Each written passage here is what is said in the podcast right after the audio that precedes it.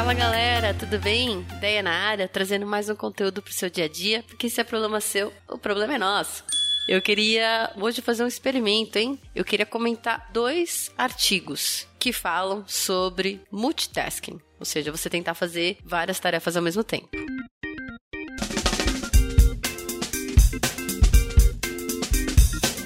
O primeiro artigo é um artigo da Stanford, chique, né? Da Sophie Bates. Gente, desculpa se eu não sei falar o nome dessa pessoa direito, tá? e esse artigo fala o seguinte: uma década de dados revela que heavy multitaskers, ou seja, pessoas que fazem muita multitarefa, né, reduziram a memória, diz o psicólogo de Stanford. E aí, no comecinho já fala o seguinte: as pessoas que frequentemente se envolvem com vários tipos de mídia ao mesmo tempo tiveram um desempenho pior em tarefas simples de memória, de acordo com a última década de pesquisas. No entanto, ainda é muito cedo para determinar causa e efeito, diz o professor de psicologia Anthony Wagner. Então, esse artigo vai tentar trazer uma relação entre o fato da gente estar tá tentando fazer várias coisas ao mesmo tempo, tá cada vez mais multitarefa, versus testes de memória. Então, de alguma forma, ele quer trazer esses resultados. E aí, o artigo traz começa o seguinte falando dos smartphones. Que os smartphones agora são onipresentes estavam ganhando popularidade quando Anthony Wagner se interessou pela pesquisa do seu colega de Stanford, Clifford Nass, sobre o efeito de multitarefa e da atenção de mídia. Embora Wagner, professor de psicologia e diretor do laboratório de memória de Stanford, não tenha ficado convencido com os dados iniciais, ele recomendou alguns testes cognitivos para esse seu colega Nass usarem em experimentos subsequentes. E aí, mais de 11 anos depois, Wagner ficou intrigado o suficiente para escrever uma resenha sobre as descobertas das pesquisas anteriores, publicadas em Proceeding of the National Academy of Sciences e também contribuir com algumas das suas próprias pesquisas. O artigo que ele escreveu, em coautoria com a neurocientista Melina Am Kaffer, da Universidade de Califórnia, em São Francisco, resume uma década de pesquisa sobre a relação entre multitarefa de mídia e vários domínios da cognição, incluindo memória de trabalho e atenção. Ao fazer essa análise, Wagner notou uma tendência emergente na literatura. Pessoas que frequentemente usam vários tipos de mídia ao mesmo tempo, ou os heavy multitaskers, tiveram desempenho significantemente pior em tarefas simples de memória. A partir daí, o artigo segue no formato de perguntas e respostas para o Wagner, né? Que é esse psicólogo de Stanford. E aí, primeiro começa perguntando: como você se interessou em pesquisar multitarefa de mídia e memória? E aí ele responde que ele foi trazido para colaborar com a pesquisa do colega dele, o tal do Nas, que queria responder a seguinte pergunta, né? Com a explosão de tecnologia de mídia, que resultou na, na existência de vários canais simultâneos disponíveis, entre os quais a gente pode alternar, como isso pode se relacionar com a cognição humana? E ele até falar que no começo ele estava um pouco cético em relação a isso, eu achava uma bobagem completa. Mas que após alguns experimentos, os dados apontavam cada vez mais para uma ligação entre esse multitask, nessa multitarefa, e a atenção. E aí ele fala que anos depois, como cientista da memória, os interesses dele só continuaram a crescer, dado que a atenção e o controle cognitivo são fundamentais para a memória. Ele queria ver se havia alguma relação entre, entre a multitarefa e a memória. E a entrevista segue. Como você define multitarefa de mídia? E pode dar exemplos hipotéticos de pessoas que são heavy multitaskers e light multitaskers? E aí ele já responde na cara assim: Bom, nós não somos multitarefas. Nós trocamos de tarefas. A palavra multitarefa implica que você pode fazer duas ou mais coisas ao mesmo tempo. Na realidade, nossos cérebros só nos permitem fazer uma coisa de cada vez e temos que alternar. Bem, nesse momento tomo um tapa, né? eu, André, tomo um tapa que sempre criei que, que eu principalmente mulher, conseguia ser fazer várias coisas ao mesmo tempo. Tome!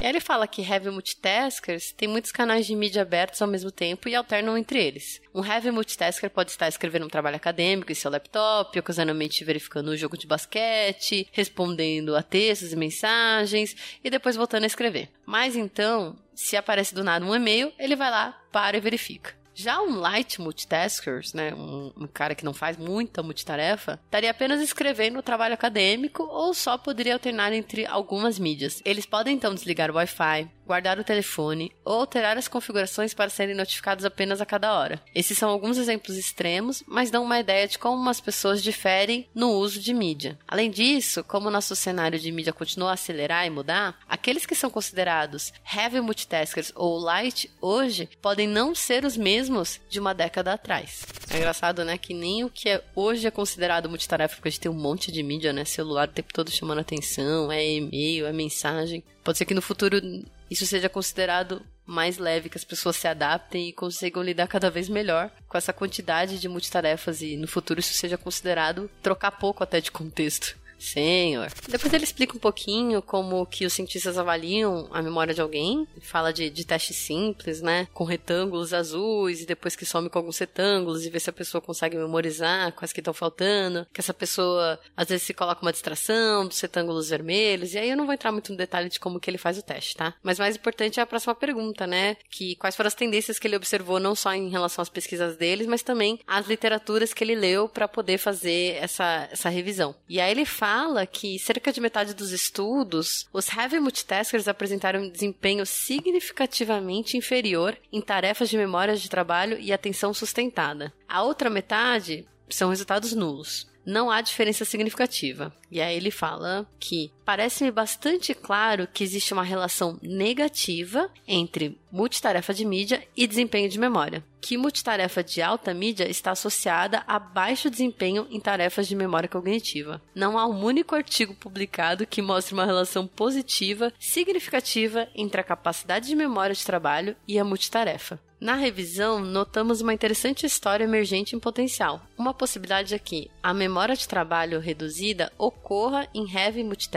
porque eles têm uma probabilidade maior de experimentar lapsos de atenção. E aí perguntam, né, como essas descobertas afetam como as pessoas devem se envolver com a mídia ou deveriam? E aí ele responde: Eu nunca diria a ninguém que os dados mostram de forma inequivocadamente que a multitarefa de mídia causa uma mudança de atenção na memória. E seria prematuro, é muito cedo para determinar definitivamente causa e efeito. Mas pode-se optar ser cauteloso, no entanto. Muitos de nós sentimos que nossa tecnologia e mídia estão nos controlando. Aquele toque de e-mail, o tom do texto, exige a nossa atenção. Mas podemos controlar isso adotando abordagens que minimizam a multitarefa habitual. Podemos decidir ser usuários de mídia mais ponderados e reflexivos. Dito isto, multitarefa não é eficiente. Sabemos que há custo de troca de tarefas. Então, isso pode ser um argumento para fazer menos multitarefas de mídia, pelo menos ao trabalhar em um projeto que importa academicamente ou profissionalmente. Se você estiver realizando multitarefas enquanto faz algo significativo, como um trabalho acadêmico ou projeto de trabalho, será mais lento para completá-lo e poderá também ter menos sucesso. Acho que o legal desse artigo é que ele já te traz mais argumentos para que você se cuide né? Cuide da sua saúde, da sua memória no longo prazo, mas até que você possa argumentar um pouco mais sobre interrupções no seu dia a dia, sobre quando as pessoas argumentam de você tentar fazer mais de uma coisa ao mesmo tempo, paralelizar. Eu acho que já é legal dar uma olhada nesse artigo e usar ele é, também como argumento para te ajudar no seu dia a dia. E aí, falando do experimento que eu queria fazer, eu também fiquei procurando, né, isso que ele falou no final de sobre não ser eficiente, é tentar fazer multitarefas, né? Então, além desse problema que pode impactar a sua memória, mas também entender por que, que não é eficiente. E aí eu achei um artigo aqui no, no blog do Trello que fala pessoa multitarefa. Você quer ser uma pessoa multitarefa ou uma pessoa produtiva? E aí o artigo começa falando sobre que uma das principais causas que destrói a nossa produtividade no trabalho é exatamente a troca de contexto, que é uma característica inerente de uma pessoa multitarefa. E aí ele explica que Troca de contexto é quando você pula de tarefa em tarefa sem que elas estejam relacionadas. Mas aí que chega na parte que me interessa, né? Quanto que isso custa pra gente? E ele diz que, infelizmente, o tempo e a produtividade perdidos devido à má gestão de tarefas é profundo. E segundo a Inc., o custo estimado da produtividade perdida devido às multitarefas é de 450 bilhões de dólares. E o custo para cada indivíduo é tão grave quanto entre eles, passamos em média 1 minuto e 15 segundos em uma tarefa antes de sermos interrompidos. Demora uma média de 25 minutos para a gente retomar a uma tarefa uma vez que somos interrompidos. Multiplicar as tarefas de maneira extensiva pode diminuir seu QI temporariamente por até 15 pontos. Exatamente, isso literalmente nos deixa mais burros. E aí ele comenta que esse infográfico nem tocou no estresse que vem da troca de contexto.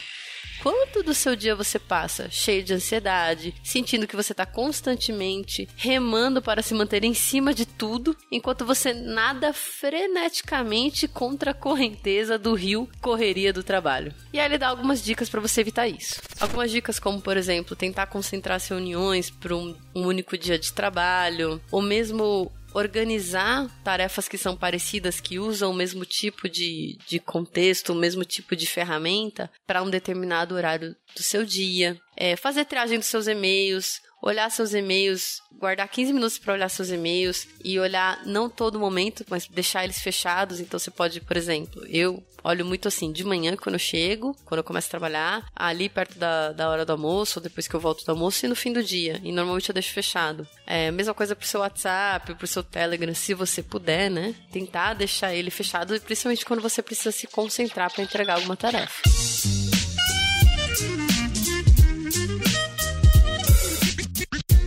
Vou deixar o link também desse artigo lá no nosso backstage, k21.link barra love the problem. Mas eu queria ouvir de vocês também. Como que tá para vocês essa questão de ser multitarefa? Eu acho que a gente tem realmente muitas distrações no nosso dia a dia. Nosso celular, Instagram, WhatsApp, é Telegram, é um monte de rede social, nossos e-mails mesmo em si, as nossas agendas e reuniões. Queria entender como é que tá para vocês e quais são as dicas que vocês dão. Que dicas vocês dão para que a gente consiga ser mais produtivo, consiga ter mais foco, não seja tão interrompido e até cuide da nossa saúde, né? Porque lá no primeiro artigo a gente fala do possível impacto de memória, na nossa memória, quando a gente troca muito de mídia, né? Faz muito essa multitarefa. Espero que vocês estejam bem, que vocês tenham gostado desses dois artigos e deem feedback pra gente lá no backstage ou no nosso grupo do Telegram. Fiquem bem, um beijão. Tchau, tchau.